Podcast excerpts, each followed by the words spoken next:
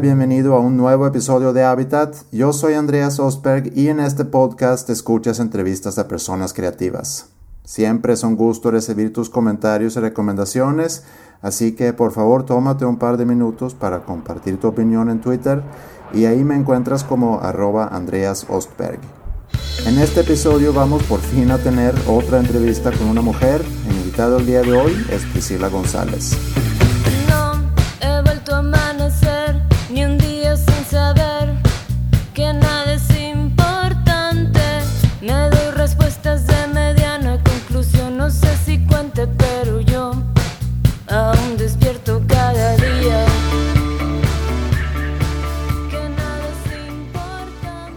Priscila es artista, músico y compositora y hace unos 12 años fundó la banda que iba a convertirse en Quiero Club junto con Katsup, quien hace unos años salió de la banda y ahora está de regreso con Surdok, pero Quiero Club sigue y ha sacado tres álbums y un EP y este año están celebrando su décimo aniversario y lo están haciendo con una gran gira, incluyendo a Sudamérica.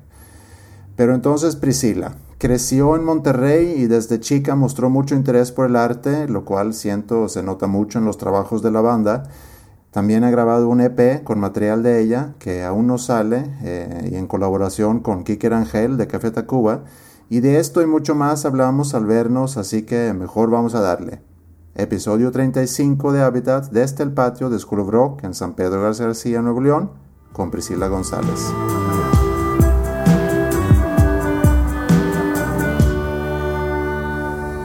¿Cómo estás, Priscila? Muy bien. Contenta.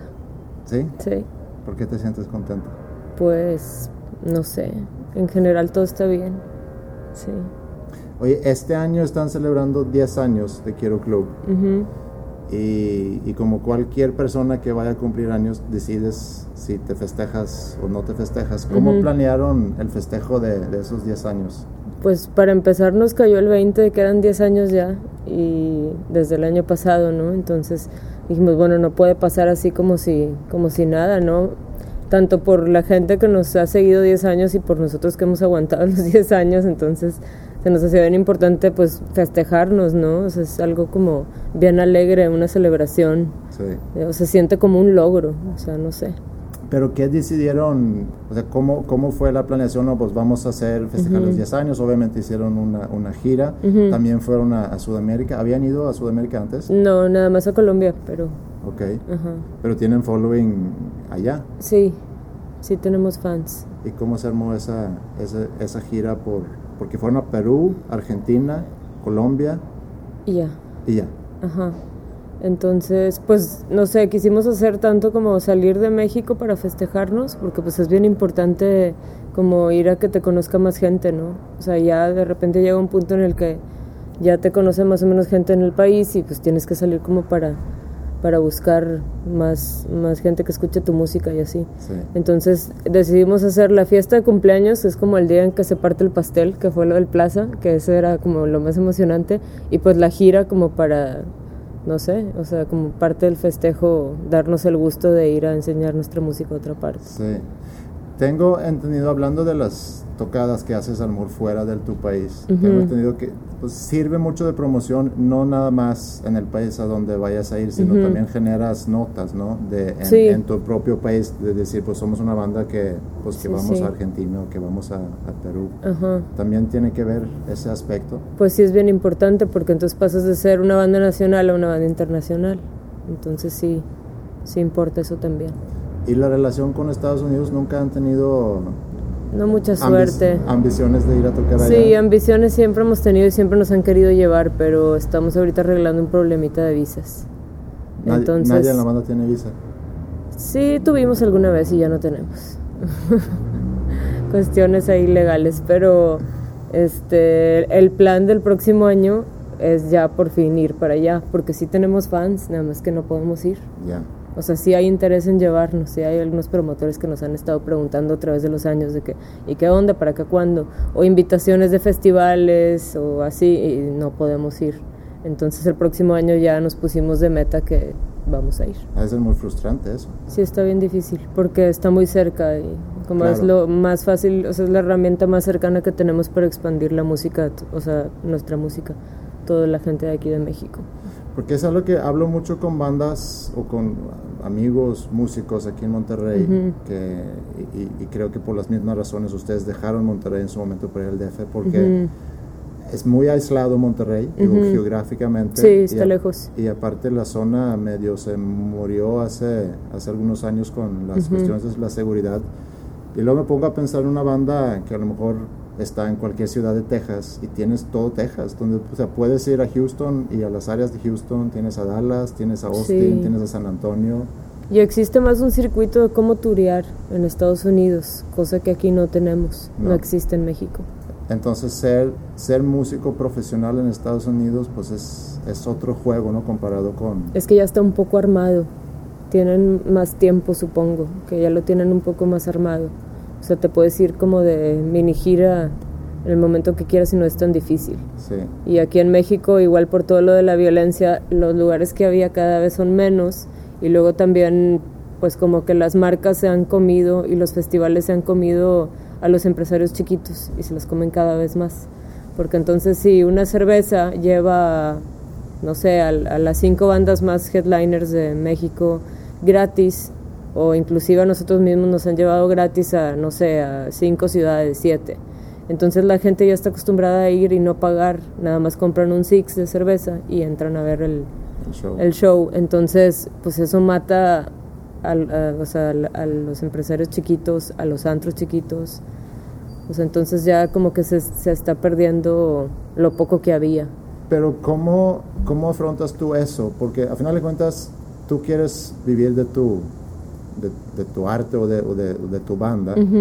Y por un lado tienes una escena que, que, a lo mejor no es suficientemente grande o a lo mejor una cultura eh, del país de, de no poder comprar los discos o porque la piratería o por las razones que sean, puedes obviamente vivir de tus shows, pero tienes el dilema de, como dices, marcas grandes que arman eventos muy grandes, pero que también genera ingresos para ustedes. Sí, que también nos ha tocado estar, pero siempre llega un punto en el que ya hiciste varias y entonces ya las opciones no son tantas, no, no te repiten tanto ni nada. Entonces está bien raro porque antes el dinero estaba en vender discos y luego el dinero pasó a los shows hay casos como bandas como nosotros que a lo mejor el dinero tampoco está en los shows, entonces ¿dónde está el dinero? Entonces ahí te ves como enfrentado, y no lo digo como algo malo, pero a, hacer sincronizaciones para series, para películas, para comerciales, para lo que sea, o hacer deals con marcas, ¿no? O sea, entonces ahí como que las marcas se volvieron una disquera ahora. Sí. Y a lo mejor te dan un patrocinio y con eso te ayudan a grabar un disco, o, o sea, creo que el dinero está en las marcas que necesitan las imágenes de los grupos. Mi, mi, percepción es que antes la escena independiente veía mal a las bandas que, que, colaboraban con marcas. Sí.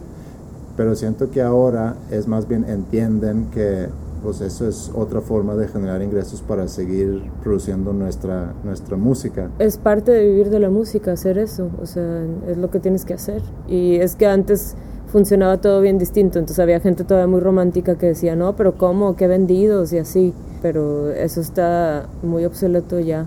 Pero sí me ha tocado escuchar, no me acuerdo qué fue lo que hicimos, que nos pusieron de que, ay, qué mal que se vendieron y así, de que, ¿de qué estás hablando? Sí. o sea, ahorita ya eso es, es ridículo de escuchar, pero sí pasa. Hay muy poca gente que todavía piensa así. También yo creo que eso fue una influencia bien fuerte en los noventas, ¿no? Como el ser demasiado romántico demasiado, el grunge. Pues sí, pero en los noventas todavía vendías discos o a lo mejor la escena era más grande, no sé. Sí, a lo mejor las marcas no tenían tanto que ver. Sí. Pero ahora funciona muy distinto porque las marcas ya algunas se convierten hasta en disquera. O sea, la disquera ya no te da dinero para hacer absolutamente nada. Igual y te dan como promoción o te arman un pequeño plan ahí de promoción cuando sacas algo, si acaso pero entonces ahora las marcas son las que te dan dinero para hacer un video, porque a lo mejor por ahí metes el producto, o, o sea, así es como funciona.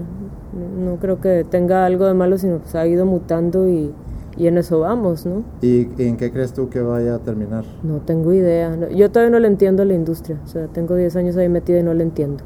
Ni, ni me esfuerzo mucho, o sea, no sé, no siento que pueda llegar a entenderla pronto no estoy de ese lado, como que estoy, a mí lo que me gusta es como componer y así, y no soy muy buena para agarrar detalles de, de, pues de lo que se trata el negocio y para dónde va. O sea, te puedo decir lo que he visto hasta ahorita, pero no tengo idea, no sé qué vaya a pasar después.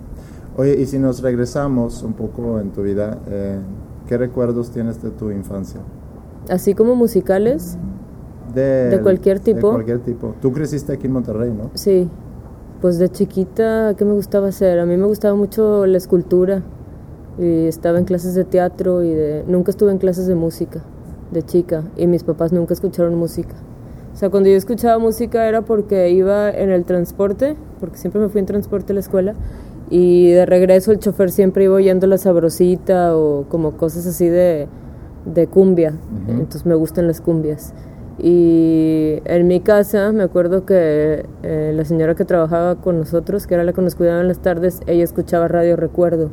Entonces o escuchaba cumbias o escuchaba Ana Gabriel y como ese tipo de cosas que, que pues me, me gustan, ¿no? También me gusta mucho las cumbias, me gusta Daniela Romo, como cosas viejitas.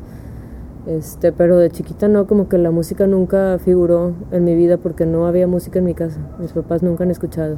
Pero sí estabas metido, metida en cosas creativas, artísticas. Sí, artísticas siempre porque siempre fui como una niña muy distraída y sigo siendo. Entonces como que las cosas más cuadradas no... O sea, yo me acuerdo de en la escuela estar como... No, yo no ponía atención en las clases, no, no me interesaba para nada poner atención. O sea, o si nos ponían a hacer dictado o a copiar cosas en la libreta, yo me acuerdo que yo me ponía a hacer garabatos como si estuviera escribiendo. Y luego decía, no, luego veo cómo le hago cuando me lo vayan a revisar a ver si está bien. no sé qué hacía, no me gustaba. Entonces como que lo que yo podía hacer era otro tipo de cosas. No sé, como dibujar o como, no sé, cosas creativas. Así lo normal nunca me, nunca me atrapó, no, no me atrapaba.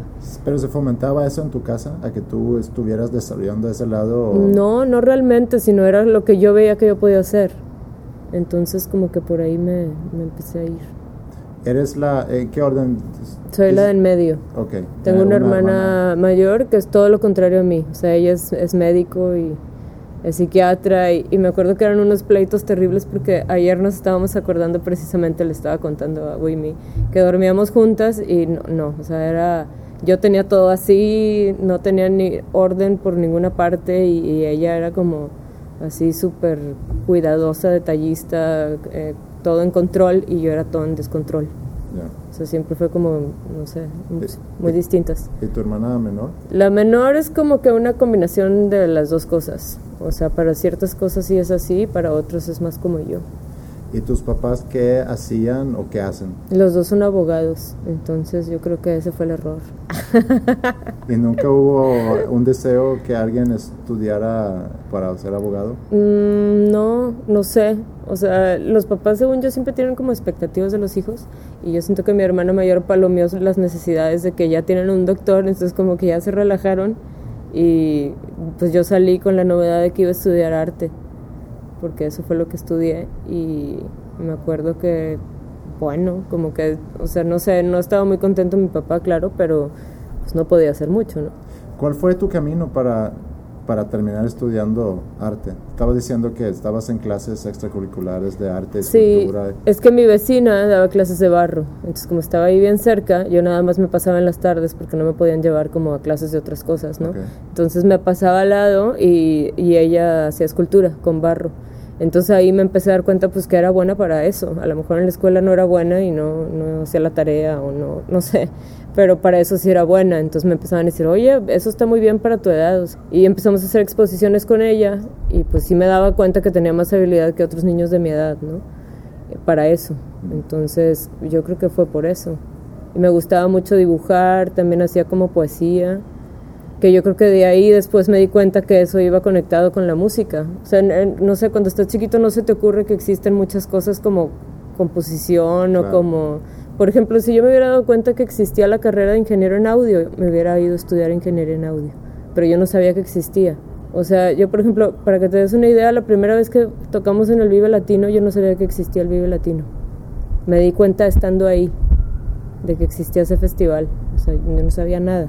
¿Te conectaste con la música más por, por tu interés en general el arte? ¿No fue...? Sí. O sea, no, ¿Tienes un recuerdo de un primer álbum que compraste o no, estabas para nada conectada con, me acuerdo, con la música? Eh, me acuerdo como mi hermana estaba más grande, entonces ya escuchaba, empezaba como a comprar su música y así, yo como por eh, admiración. Ella se compró el de La Maldita Vecindad, el circo, y me acuerdo que me impactó mucho ese, era cassette. Y mi primer cassette creo que fue uno de como un rapero que cantaba que se llamaba Gerardo que tenía una canción que decía mi abuela. Bueno, era como una canción así medio de risa. Entonces en primaria a mí me hacía mucha gracia y me compré ese cassette. Y luego después ese disco de La maldita vecindad me gustaba mucho. Mi hermana lo ponía. Y luego me encontré uno en mi casa de Ava, un, un disco de Ava. Entonces pues también era como que me parecía muy, me daba mucha curiosidad, ¿no? De que, qué es eso, todas esas voces juntas, ¿qué? Sí. O sea, era demasiado, o sea, lo, lo, que yo había escuchado y luego todas esas armonías y así, se me hacía bien raro. Y entonces como que me empezó a dar curiosidad, ¿no? Pero no fue hasta que estudié arte, me empecé a juntar con músicos, acabé juntándome con músicos por casualidad y más bien como conocí a Katsup y Katsup es músico pero Katsup es muy buen artista también de, como visual. Sí. entonces me encontré con él y me di cuenta que él también hacía música pero entonces también hacía lo otro que, que era como pues como más arte no entonces yo entré a la música como más o menos como si fuera un performance. O sea Quiero Club nació siendo un, performance no era algo como completamente de música pues nos poníamos, a veces hicimos en una tocada Katsupi una coreografía y, hacíamos los pasos de baile, o sea, haciendo que no teníamos intenciones de ser un grupo pop ni nada, pero era como un performance. Sí. O sea, y No que es una canción bien rara o chistosona o así, y, y es por lo mismo también. Él tenía un programa de radio, ¿no? Sí, tenía un programa de radio y, y, se la pasaba hablándole por teléfono a sus amigos, que si tenía uno viviendo en Barcelona y marcaba, ¿no? Y la estación pagaba. ¿Pero en qué estación era eso? No me acuerdo, no me acuerdo, al rato me acuerdo y te digo, pero en algún momento yo lo estaba escuchando en mi casa y puse una canción de Moldy Pitches y yo nunca había oído Moldy Pitches y se me hizo, pues esos también son como, sí es música y está increíble y todo, pero también tiene como un lado como desfachatado, ¿no? Para hacer música, como voy a agarrar una guitarra, le voy a hacer así, ya esto es una canción. Entonces eso, lo, eso me causaba mucho impacto a mí, no sé, me, me sentí identificada, ¿no? Porque pues yo hacía lo mismo o yo, no sé, empezaba a hacer lo mismo. Entonces escuché esa canción y la saqué estando ahí y le marqué. Le digo, oye, acabo de sacar la canción que acabas de poner, me gustó mucho. Y me dijo, ah, pues tócala. Entonces la empecé a cantar yo por teléfono y, al aire. Mm. Y yo la empecé a tocar en la guitarra y él la cantaba del otro lado. Entonces ahí fue cuando nació Quiero Club, cuando éramos nada más él y yo. ¿Cuál fue tu, o sea, perdón, tu primer instrumento fue guitarra? Sí. ¿Y clases o nada más agarraste una guitarra? En secundaria escogí de taller de artísticas guitarra. Okay. Entonces aprendí a tocar las mañanitas y así, el círculo de sol, esas cosas. Y ya, pues como que me quedé ahí porque tenía guitarra. Pero luego también mi abuela sí tocaba el órgano, pero dejó de tocarlo porque como que le gustaba mucho la música y al no poder como seguir tocando se amargó un poco, o sea, como que el tema le causaba un poco de incomodidad. Entonces en casa de mi abuela siempre había un órgano tapado y yo estaba, yo lo veía, o sea, yo nada más iba a su casa y veía el órgano y yo sabía que no me iba a dejar abrirlo porque estaba guardado tapado con colchas así, ¿no? Y me, eh, me causaba así mucha, pues como imán, ¿no? Yo lo quería abrir y quería tocar. Entonces como que poco a poco me dejó empezar a usarlo, así como muy poquito y de repente así me decía, bueno, ándale, tócalo, préndelo. Y ya, me lo ponía. Y luego pasaba y me decía, toca esto. Y así, así, y se iba. Pero entonces a ella le causaba como mucho, se volvía loca porque yo no, no leía. O sea, me decía, es que cómo estás tocando la canción si no lo estás leyendo. Y yo, pues porque me la aprendí. Entonces a ella, le, no, es que lo tienes que leer, ponte, léelo. Pero luego entonces se arrepentía y ya, ya no me volvió a enseñar nada. Entonces me enseñó como una sola canción, yo creo yo tenía desde muy chiquito mucho interés por la música, escuchaba mucha música, teníamos un piano en la casa y empecé a jugar con ese piano, ponía la música que a mí me gustaba, que, cualquier cosa, pero me gustaba mucho Depeche Mode, por ejemplo, me, me acuerdo, ponía ponía Depeche Mode y trataba yo en el piano tocar las, las canciones. O simplemente la, la, me asombraba de que cuando combinas dos notas y que suena, una armonía o de repente un acorde y así. Y luego ya a los, no me acuerdo qué edad, pero 7, 8 más o menos me metieron en clase y ahí me mataron todo el interés por... por Te aburrió. Por aprender piano. Y yo creo que es, ahorita lo que decía es que, es que si, si no lo lees, o sea, no lo puedes tocar. Pero a un niño que le enseñes a hablar, o sea, no es como le dices, mira, a un niño de un año que le estás empezando a, a enseñar a decir cosas, o dos años, pues no le dices, mira, lee esto y di lo que dice, sino es, tienes que escuchar y repetir nada más. Repetir, sí. Y así es como realmente creo yo que te tienes que acercar también a la música. Es, es, no te puedo enseñar a leer música, tienes que escucharla, sentirla y, nada más explorar. Pues sí. Entonces tu acercamiento a la música fue más por ese lado. Sí, siempre fui como nada más de, de oído. O sea, todo, no sé, lo, podía sacar como de oído. O me aprendía una canción así nada más de oído. Y ese órgano pues acabó conmigo. Se murió mi abuela y nadie lo quiso. Entonces ahora está en mi casa. me da mucha risa porque ella lo tenía tapadísimo. Yo lo tengo ahí en medio de la sala y con una taza arriba. Y digo, si lo viera, revive y me mata. y aparte como está el, bajo en los pies, no, pues para mí era una locura. O sea, ¿cómo? ¿Qué es esto? Y ya, me gusta mucho. Oye, ahorita estabas diciendo que, que eras muy distraída en la escuela y que a lo mejor académicamente tenías otros intereses más que los académicos, pero ¿quién eras en la escuela? Mm, no hablaba casi, me portaba bien, pero mi escritorio estaba todo volteado, siempre me regañaban por eso. Pues no sé, era bien callada, no, nunca fui una niña así como de los populares que están como haciendo chistes o de que son muy sociales. Nunca fui ni muy social, pero tampoco no era de los más retraídos, ¿no? Me mantenían medio callada para no llamar mucho la atención. Mm eso era como en la primaria. Este, yo prefería estar como en el, ¿cómo se dice? Como low profile. Después en secundaria me cambiaron de escuela y mi primaria era mixta. Entonces me cambiaron de escuela al CUM, que lo acababan de hacer mixto, pero antes era de puros hombres. Entonces entré ahí y el ambiente me pareció asqueroso, porque, porque estaban muy emocionados por estar con el sexo contrario, porque las niñas que había que éramos muy pocas, venían de escuela de monjas como de puras mujeres y los niños venían de escuela de puros niños. Entonces entré a secundaria, a mí me parecía que estaba en un baile todo el día y me o sea, no me gustaba para nada. ese concepto todavía no, no, lo entiendo muy bien. El, el concepto de tener escuelas, no sé cuál es la palabra eh, opuesta, mixta, pero que tienes una escuela con puros niños y otra con... y es lo mismo que pienso de los grupos. Para mí el ambiente más real y más natural es un grupo mixto.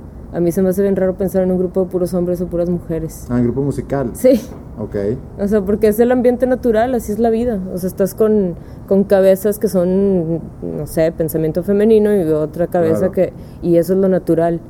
Entonces yo, bueno, yo porque he estado en un grupo así es el único que he tenido, pero se me hace bien raro pensar en un grupo de puros hombres o un grupo de puras mujeres. Es como mucho de lo mismo, ¿no? O no sí, sé. Nunca lo había pensado. Digo, pensando ahorita que mencionaste ABBA. Ajá. Digo, a lo mejor por eso te llamó la atención ABBA. Pero no sé, porque no hay. Realmente son muy pocos los grupos que tienen esa. Ahorita digo, pensando así, no se me ocurre casi. Hole, Courtney Love tenía dos mujeres, ¿no? Y un, y un hombre. Y un hombre, o no sé si era vocalista, hombre o mujer, no me acuerdo. Porque luego que haya como una mujer vocalista y puros hombres, eso no cuenta. O sea, bueno, sí, se acaba estando mixto, pero... Eh, sí. Pero, mitad y mitad... No el balance. Ah, no, no, no, hay tanto balance. ¿Y qué crees que, qué tipo de diferencias crees que hace? Pues de todo tipo. Las mujeres pensamos de una manera, los hombres de otra. Eh, musicalmente también porque a mí una vez me pasó que estaba oyendo una canción y empezó, se empezó a escuchar como un solito de guitarra, un riff. Y yo dije, ¿qué es eso? No me acuerdo quién, quién me lo había puesto. Y no, pues eh, tal grupo, ¿por qué? Y yo, esa guitarra la toca una mujer. Y de que, pues, ¿cómo sabes? De que, pues, no sé, porque lo estoy escuchando y yo sé que esa, ese riff lo pensó una mujer. O sea, no sé, sí es distinto. Es que se oye mucho, toca muy bien por por ser niña o toca muy bien por ser mujer. Toca muy bien o toca muy mal por, por ser músico o por no ser músico. No creo que tenga tanto que ver con, con si eres mujer o hombre. Pues sí, pero a mí es muy importante qué está tocando. O sea, cómo es lo que está tocando, como el estilo, ¿no? Entonces, no sé, por ejemplo, puede haber personas como súper virtuosas en la guitarra y que están haciendo así un solo de metalero increíblemente veloz y, y, y, puede que no te mueva nada. O sea, puede que lo escuches y no sea muy relevante para tu vida, o puede que haya una persona que toque tres notas o una sola nota pero con cierto ritmo y que te causa algo, ¿no? Oye, y entrar a, a estudiar artes, decías que tus papás a lo mejor no estaban muy contentos con la decisión. Eh, ¿Cómo fue tu decisión y qué consejos te dieron ellos? Pues me dijeron que no era buena idea porque estaba muy lejos la escuela. Mi papá me dijo, ¿por qué no estudias psicología? Aquí queda, está ahí en Madero. Y yo, pues, porque no estudias la carrera dependiendo de los kilómetros de tu casa a la escuela, ¿no? O sí, pues no, no le gustaba la idea para nada. Mi mamá como que no, no me dijo ni bien ni mal, no me dijo nada pero pues era lo único que yo, que, yo sentía que podía tolerar, ¿no? Porque ya había, ya tenía suficientes pruebas de que, que pues la escuela así normal, imagínate hubiera estudiado para contador o una ingeniería o así, no, o sea, no puedo, no, no tengo con qué, no, mi cerebro no funciona así. Yo creo que el, el, el decir que por qué no estudias en, psicología, porque la escuela queda más cerca. Y porque a lo mejor las mujeres estudian psicología. Sí, pero tiene más que ver, creo yo, con el hecho de que no quiero que estudies arte. Y el pretexto es que está lejos. Más cerca. Sí. Ajá. Pero sí, y lo hablo mucho con las personas que entrevisto, esa, esa decisión de, de, de, de, qué vas a estudiar, porque es un tema que a mí me interesa muchísimo, porque casi que todos con los que hablo no tienen una real, una justificación muy buena por haber estudiado lo que estudiaron. En tu caso, pues tú te metiste a estudiar arte porque estabas dando seguimiento a un interés que desde chiquita habías empezado a desarrollar. Pero yo sentía que era la única opción también. Pero la única opción para ti. Para mí. Sí, pero eso es a lo que voy. O sea, tú te estabas siendo fiel a tus intereses y a tus pasiones. Pues sí. Y no estudiando la opción que a lo mejor tus papás o tus amigos o un tío o quien sea hayan puesto enfrente de ti. Pues no, o sea, es que nunca he sentido tanta presión social. O sea, depende con quién me compares, pero no sé, no sé en qué punto cuando estaba chiquita no sentía tanta presión sobre mí, no, no sentía que la gente tuviera expectativas acerca de mí, entonces eso me hacía ser más libre. Eso creo. Y si brincamos un poco a tu, a tu rol como músico, músico, iba a decir música, pero no se dice música, no. músico, pero compositora como creativa, como compositora y como músico. ¿Cómo pudieras tú describir tu proceso creativo? Pues estuvo bien raro porque como te digo, yo entré a la música como si fuera un performance. Y después, ya estando ahí adentro, me di cuenta que existía eso de hacer una canción y de componer y de, y de que las letras que estabas haciendo dijeran algo. Y entonces luego como que tuve un reencuentro con, con que me gustaba cuando estaba más chiquita hacer como poesía. O sea, tenía libretas y escribía como poemas y así, pero nunca se los enseñé a nadie, nunca lo tomé muy en serio, ¿no? Porque no creí, no, no sé. ¿De qué escribías? No de temas en particular, sino eran cosas así medio pacheconas y eso que no, no, no fumaba ni nada, pero sí escribía cosas bien raras. Y entonces como que llegó un punto en el que conecté esas dos cosas, ¿no? De que bueno, me gusta la poesía y esto tiene música, pero también importa lo que estás diciendo, porque también, o sea, las primeras canciones era puro, puro vómito así de, de, lo que fuera y como algo más eh, pegado al arte que, que, a una canción que realmente te, te dijera algo con, con palabras. Y luego conecté esas dos cosas y me empecé a meter en ese mundo y dije, wow, o sea, veía a la gente cantar o que me dijeron, no, es que esta canción me hace pensar en esto o así.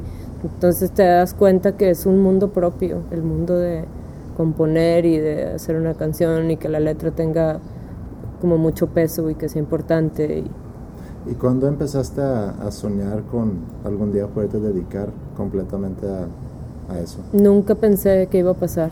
Fue algo bien raro porque yo ni siquiera pensaba en tocar en vivo cuando empecé a tocar. O sea, yo pensaba en ir a casa de Boli y tomarnos una caguama y sentarme a tocar. O sea, lo veía como una actividad de voy a hacer esto con mis amigos y está bien padre y, no sabía que puedo hacer esto para pasar el tiempo y acaban de agregarme un juguete nuevo a la lista, ¿no? Si, si antes podía dibujar o podía pintar o podía hacer algo así, ahora puedo tocar también, qué padre. Entonces empecé a tocar con ellos, pero nunca así la idea clara de es que esto se hace para después tocar en vivo, para después tocar en un festival y para después ganar dinero, jamás. ¿Y con qué soñabas hacer entonces? ¿O a, o a, qué dedicarte? Mm, de chiquita yo nunca fui de esos niños que decían es que yo quiero ser doctor o quiero ser astronauta o así. No sé, yo nunca pensaba en eso.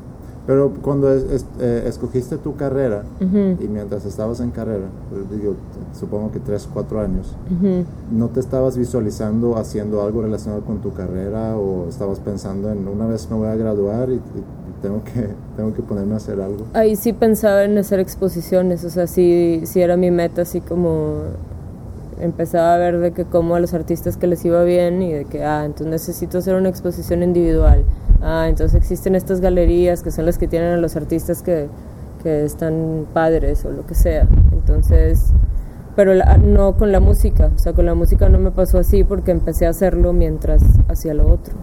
Entonces nunca lo consideré como una carrera, hasta que ya estaba bien metida y dije, no, pues es que esto es una carrera. Empecé a tocar en vivo, empezamos a ir a festivales, te digo que el Vive Latino lo descubrí estando ahí parada. Y yo decía, ¿qué es esto? Estuvo muy surreal, la verdad, bien raro. Me bajé asustada del escenario ese día. O sea, para empezar, empezamos a tocar y me acuerdo que me pusieron un Marshall, ¿no?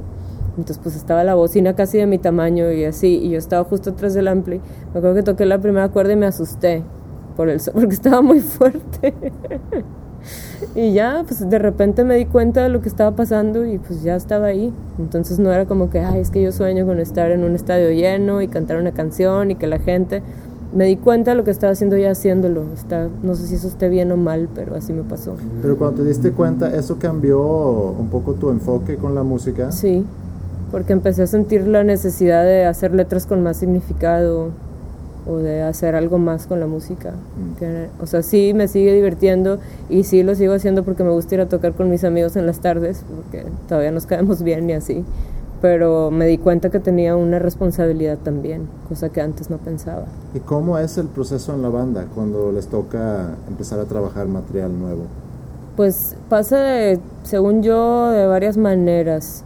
De repente, a lo mejor yo ya traigo una melodía que estuve tocando el órgano en mi casa y se me quedó pegada. Entonces, por traerla pegada, llego al cuarto de ensayo y la empiezo a tocar. Entonces, luego Bolly empieza a tocar la batería encima, y luego Fara el bajo, o la guitarra alguien más o lo que sea. Entonces, a veces de, figuras es donde salen las canciones, de figuras que sacamos nosotros en nuestras casas o así. También le pasa a Marcela igual. De repente Marcela llega con una figurita y, y no sé, cuatro acordes pegados y eso termina siendo una canción. ¿Te grabas cuando estás así jugando en el órgano o te acuerdas? Sí, me grabo con el celular. Sí. Dios bendiga los iPhones. Habría menos canciones si no existiera. Sí, yo creo que sí. Ajá, porque se te olvida. Y lo dices, sí me voy a acordar, y luego a veces no te acuerdas. Y a veces sí, porque las melodías siempre vuelven. A veces me ha pasado de que sacamos una canción y por no grabarla, se me olvida y me tardo, no sé, un mes y después de un mes, ¡ah, ya volvió! Y entonces ya otra vez lo empezamos a tocar y luego entonces ya se hace una canción. O también nos pasa, que es más difícil y más raro, pero también nos pasa que llegamos y de cero empezamos a tocar y de ese jam se hace una canción y ahora más vamos diciendo, no, ahí no toques eso, aquí repite esto y ya es como vamos arreglando la estructura. ¿Nunca te ha pasado que, que te despiertas de un sueño y en el sueño según tú habías compuesto una, una canción muy increíble? sí, por supuesto. Y a veces me he llegado a acordar y entonces la canto y como, no sé por qué, pero me da como pena grabarlo porque luego siento que lo voy a escuchar y que no, en realidad no era una muy buena canción. Pero sí me, he levantado todavía acordándome y lo repito y luego entonces ya para la tarde cuando ya tengo intenciones de hacer algo al respecto, que ya me animo y ahora sí ya se me olvidó. Yo tenía una, una época donde estaba, digo, componiendo, tratando de componer, sí, sí se puede decir tratando de componer porque o compones o no compones, al final de cuentas y me gustaría regresar a eso, pero me acuerdo que justo antes de dormir me empezaba a venir muchas cosas muy buenas. no, pues sí me voy a acordar mañana. Y no, claro que no. Nunca. Bueno, hablando de, hablando de tu proceso como compositora, porque sé que tienes por ahí en, planeado, pues no sé si lo vas a sacar, pero hiciste algo propio, ¿no? Que estuviste trabajando con Kike Ángel. ¿Eso lo vas a sacar? Estoy viendo cómo en este momento. Este, estamos ahí con una opción, pero ha sido tardado. En componer no tanto y en grabarlo tampoco, pero más en ver cómo, cómo sacarlo, porque pues es un EP, no es un disco entero, soy yo sola, o sea, como que está chistoso el proyecto. Pero sí como que sentí la necesidad de ahora sí hacer canciones, dije, ah, bueno, ahora sí que ya entendí que existe esto de componer y que ya he hecho varias así con Quiero Club y así, pues como que me dieron ganas de hacer algo donde no tuviera que trabajar en equipo tanto, ¿no? Porque estoy muy acostumbrada y me gusta mucho hacerlo, pero de repente es muy liberador como que hacer lo que quieras, donde quieras y cuando quieras. Me refiero a la composición. Sí. De que si yo quiero meter esta figura tantas veces, pues la pongo tantas veces y no tengo que estar al pendiente de que sea una decisión de grupo que sí vaya a ser así, ¿no? Digo que obviamente trabajando con Kike sí, entre los dos, este, pues él eh, hizo la producción y pues sí, es lo mismo también trabajar con un productor si trabajas en equipo, pero, pero pues es una persona nada más, ¿no? Y está como siguiendo la idea que yo traigo. Entonces, a comparación de Quiero Club, es como la idea que tienen cuatro personas de la música, antes cinco, imagínate. Entonces es mucho más sencillo y no sé, queda como mucho más concentrado de lo que hay en mi cabeza, se me hace, según yo. Y pues me llevo muy bien con él, como que musicalmente no batallamos nada, nos entendemos muy bien y no, o sea, es como muy natural este trabajar con él, nos llevamos bien. Pues sí, pues estoy emocionada porque pues son canciones que pues todas las letras son mías, casi todos los arreglos son míos, o sea, pues me gusta que exista eso, nada más por el simple hecho de que esté ahí, de que no fue algo que yo pensé que está en mi cabeza y que no estoy loca, sino ya está, o sea, sí existe, es algo que se puede escuchar, ¿no? ¿Sientes que tu creatividad ha evolucionado, cambiado conforme te hayas, hayas crecido eh, en edad? Yo creo que sí, o sea, como me he concentrado más en, en, en mi oído que en la vista, yo creo que sí ha cambiado. O porque de repente no, ya no me junto tanto con como artistas visuales, ya todo mi mundo inevitablemente estoy rodeada como de músicos siempre. Entonces de repente me junto con alguien que es artista visual o que hace cosas más visuales y sí me doy cuenta que hay cambios en mí, porque ya no me siento, o sea, las cosas que notas estando en la calle, de que, ah, mira eso que está ahí, mira cómo está acomodado, no sé qué. O sea, y yo siento que ya no me clavé tanto en eso pero pues a lo mejor he aprendido más a trabajar con el sonido. Pues trabajas también como DJ. Sí. Que también supongo que es otra evolución de, de empezar a tocar guitarra y componer una música, de estar ya trabajando más como que en producción de sonidos y de ritmos. Y la batería, por tocar la batería, siempre me gustó tocar la batería. Este, me hubiera gustado como tocar más batería que otra cosa que me hace, pero pues ah, no sé, acabé tocando más guitarra. Este, y yo creo que tiene mucho que ver la batería y, mezclar una canción. O sea, bueno, obviamente también la armonía y la melodía y como dices el diseño de sonido y todo, pero entonces todo eso junto, como que teniendo muchos años ya haciendo eso, me di cuenta que, que me, me, salía muy fácil, porque a lo mejor no, si me pones una canción no te puedo decir, ah, es que está en esta tonalidad, pero mi oído sí sabe en dónde está, entonces sabe que si pongo otra encima también sé dónde está y también sé qué queda, ¿no? Y luego también tengo mucho la cosa de que escucho una melodía y luego luego me sale una opción en mi cabeza de otra canción, de que esas tres notas o cuatro son iguales a esta canción. Entonces tengo como mucho ese juego mental de, de estar adivinando todo lo que escucho. A lo mejor de repente esa sierra que se escucha, digo, está exagerado, pero no sé, de repente las tapitas de los Gerbers es, es, una nota. Entonces, ah, con esa nota empieza la de no sé qué. O sea, entonces como que tengo un juego ahí y también eso creo que me, me, di cuenta también tiene que ver, ¿no? Cuando estás escuchando la música que hace otra gente. Cuando tú haces un set de DJ, ¿qué tanto es impulsivo en el momento? ¿Cómo se prepara un, un, set así? Pues yo lo que hago como para seguridad mental es acomodar las canciones por... O sea, sí las tengo ordenadas eh, de bits por minutos, ¿no? De que en un, o sea, tengo discos grabados que que todas están en 109 o en 100, entre 100 y 110. Y luego tengo las de 120, luego tengo las de así, ¿no? O si tengo ah, grabado por género, de que hip hop o, o funk o electrónico o inclusive cumbia, de repente me gusta poner así como cumbia electrónica poquito. Y de, de ahí partes, o sea, ya estando en el lugar y viendo cómo está la gente, es como que porque también ser DJ puedes saber a lo mejor mucho de, de música o que sí, de lo que tú quieras, pero si no, está, si no eres bueno leyendo a la gente, pues no va a funcionar es una combinación entre sentir como el, ritmo de dónde va la noche y, tus conocimientos de, bueno, eh, qué tan rápido está esta, eh, queda con esta encima y esas cosas. Pero yo lo comparo mucho como con ser sacerdote. Ser DJ es como en domingo, obviamente, porque esto es en la misa. es como ser sacerdote en domingo, o sea, tienes que como mantener... Es una ceremonia, vaya, una fiesta es como una como si fuera un ritual, ¿no? O sea, tienes que ir guiando la energía de las personas hacia alguna parte. Claro. Pero para eso también, como un sacerdote, tienes que tener como herramientas en tu caja. Exacto.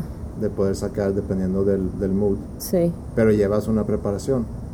Tú no sabes exactamente lo que vas a poner mañana cuando tú vayas a ir a tocar. No. O sea, no, no planeo con qué empiezo y con qué termino. Más o menos sé con qué le gusta empezar a la gente y con qué le gusta terminar y, y así, pero no, no es, o sea, algo seguro, ¿no? Siempre varía. Toca, o sea, metes, mezclas en vivo, eh, metes instrumentos también. No, este, eso lo hago con Marcela. Es que luego entonces por estar tocando mucho de DJs las dos por separado nos empezaron a hablar para que tocáramos juntas. Entonces les hace como atractivo que sean las dos chicas de la banda mezclando las dos juntas. Pero luego mezclar con alguien no es lo más divertido del mundo. Yo no le encuentro mucho chiste. Entonces dijimos, pues si lo que nos gusta es tocar, pues vamos a tocar encima de lo que estamos mezclando. Y ahora entonces lo que hacemos, que nos parece más divertido y en realidad es lo que nos gusta hacer juntas, este, cantamos y metemos dos sintes y ya es como un live act. Pero cuando estoy mezclando yo sola no nada más mezclo. O sea, no meto instrumentos. ¿Y no es algo que choca con, con la banda? ¿Qué cosa? ¿Lo de, pues, lo de Marcelo y lo mío?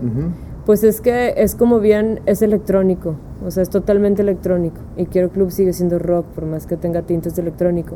Y también el formato, pues donde metes un DJ, cabe el live act, cosa que una banda de rock no cabe en, un DJ Y es algo como exclusivamente para fiesta. Entonces como funciona muy bien como para eventos de marcas que necesitan que haya música toda la noche, no precisamente quieren un show.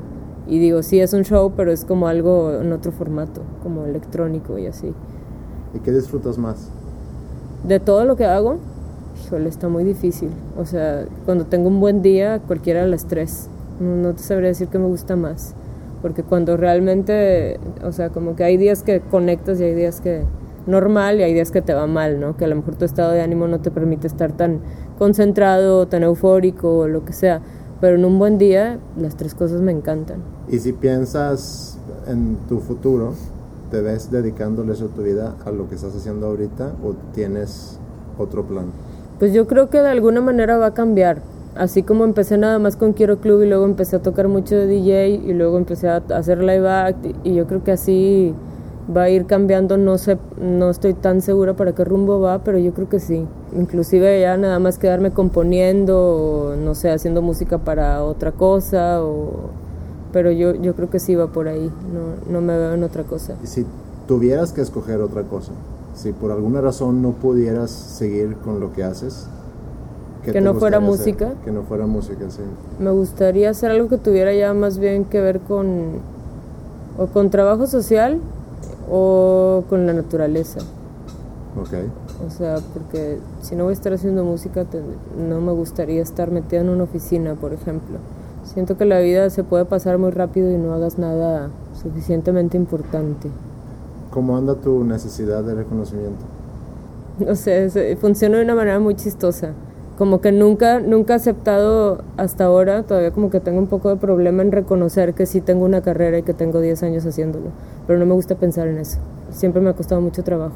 ¿Y el reconocimiento de la gente, de fans o mm. interacción con personas que pues, se acercan y que a lo mejor quieren comentar sobre tu trabajo? ¿Cómo, ¿Cómo te sientes sobre eso? Pues sí me gusta, o sea, que me den como opiniones y consejos me parece muy importante. No sé, me causa alegría que alguien llegue y me diga, es que me encantan tus canciones o lo que sea, pues se siente padre, ¿no? Es como cariño, ¿no? Que te está regalando alguien que ni siquiera conoces y esa experiencia es increíble. Este, cuando hay comentarios negativos, pues obviamente sí te sientes un, poco inseguro o así, pero pues también pasa, ¿no? Es normal. Sí. Hablando de seguridad, ¿cómo es tu seguridad ante, ante tus composiciones y, o tu trabajo en general?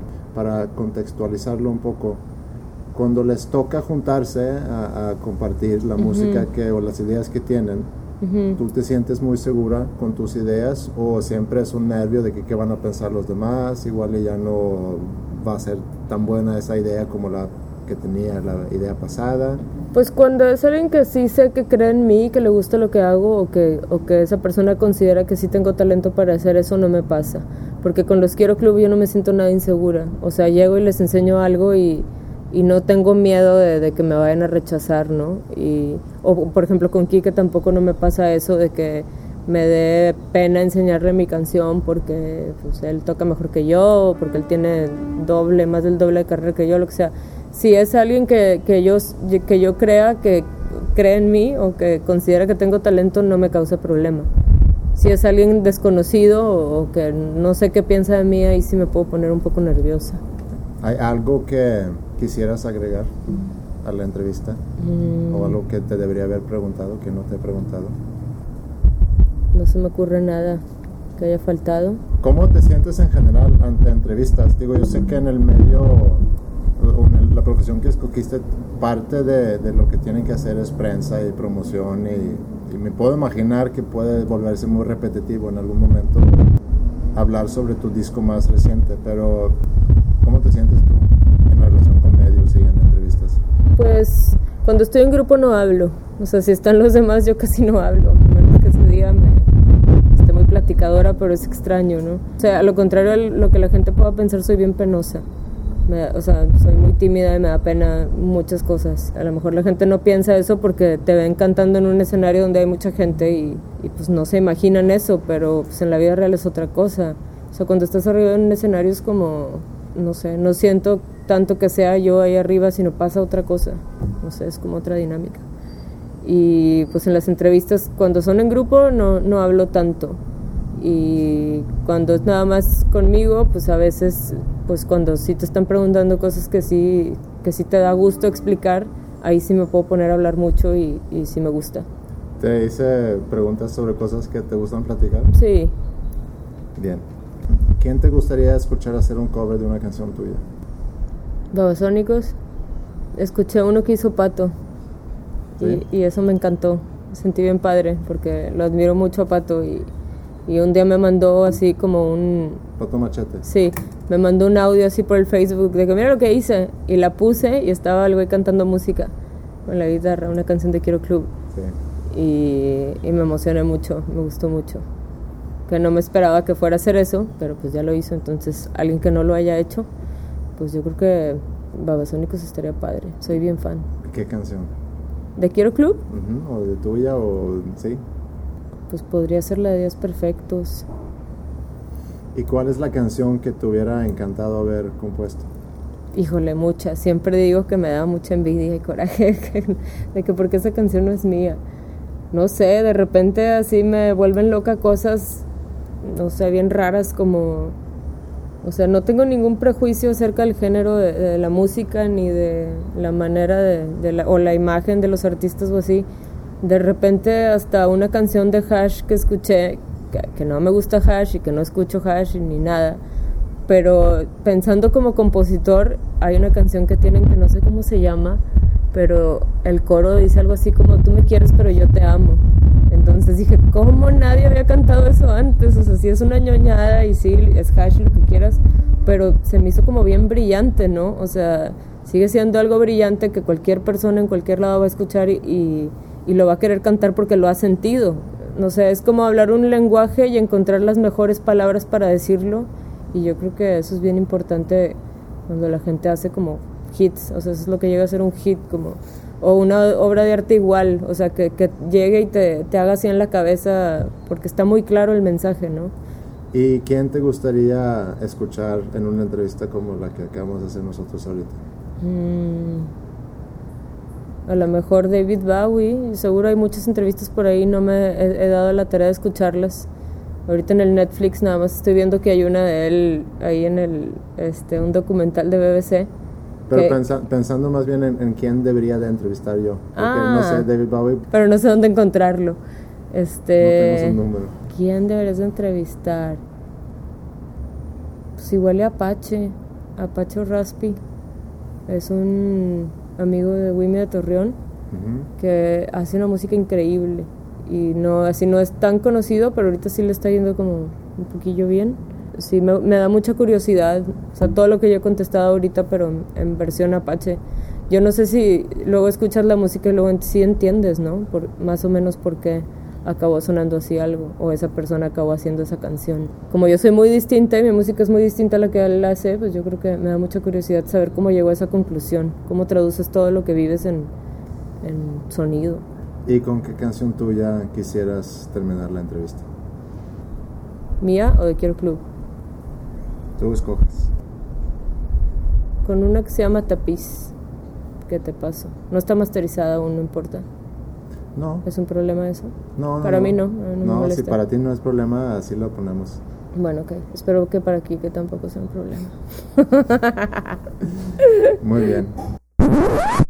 Mejor les voy a cambiar la canción de Tapiz por esta que se llama State of Mind y espero que les guste. Priscila, muchas gracias por tu tiempo. No, a ti. You are an exaggerated version of a friend of mine.